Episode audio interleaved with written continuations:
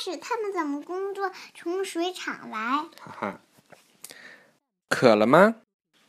打开厨房的水龙头，盛满一杯水。这水是从哪里来的？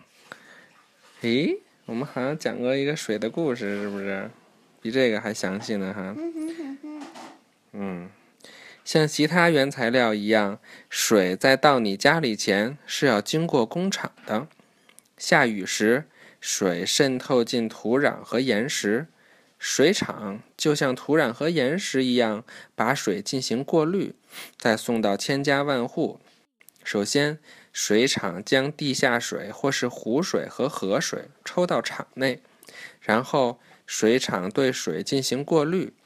这一步可以清除水中的泥沙，这就是过滤池吧。过滤后的水看起来很清洁，但可能有细菌。少量的化学药剂被加到水里，以杀死细菌。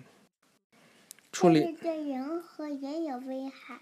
对，处理完的水流到泵站，泵站将水送到铺设在地下的输水管道。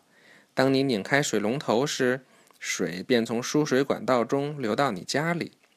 一些城市将处理后的水抽到水塔中，这些水塔叫做储水罐。当人们需要水时，水从储水罐中流进输水管道中。看这个，废水经下水道流出住房啊，不是从这儿开始，错了。雨水降到地面，雨水集中在水库，雨水在水厂被过滤。洁净水被泵到水塔中，水从输水管道中流到自来水龙头处，废水经下水道流出住房，在被排到河流中前，废水要在污水处理站经过净化处理。这也差不多是一个水的循环吧。嗯，预习下一课，试一试。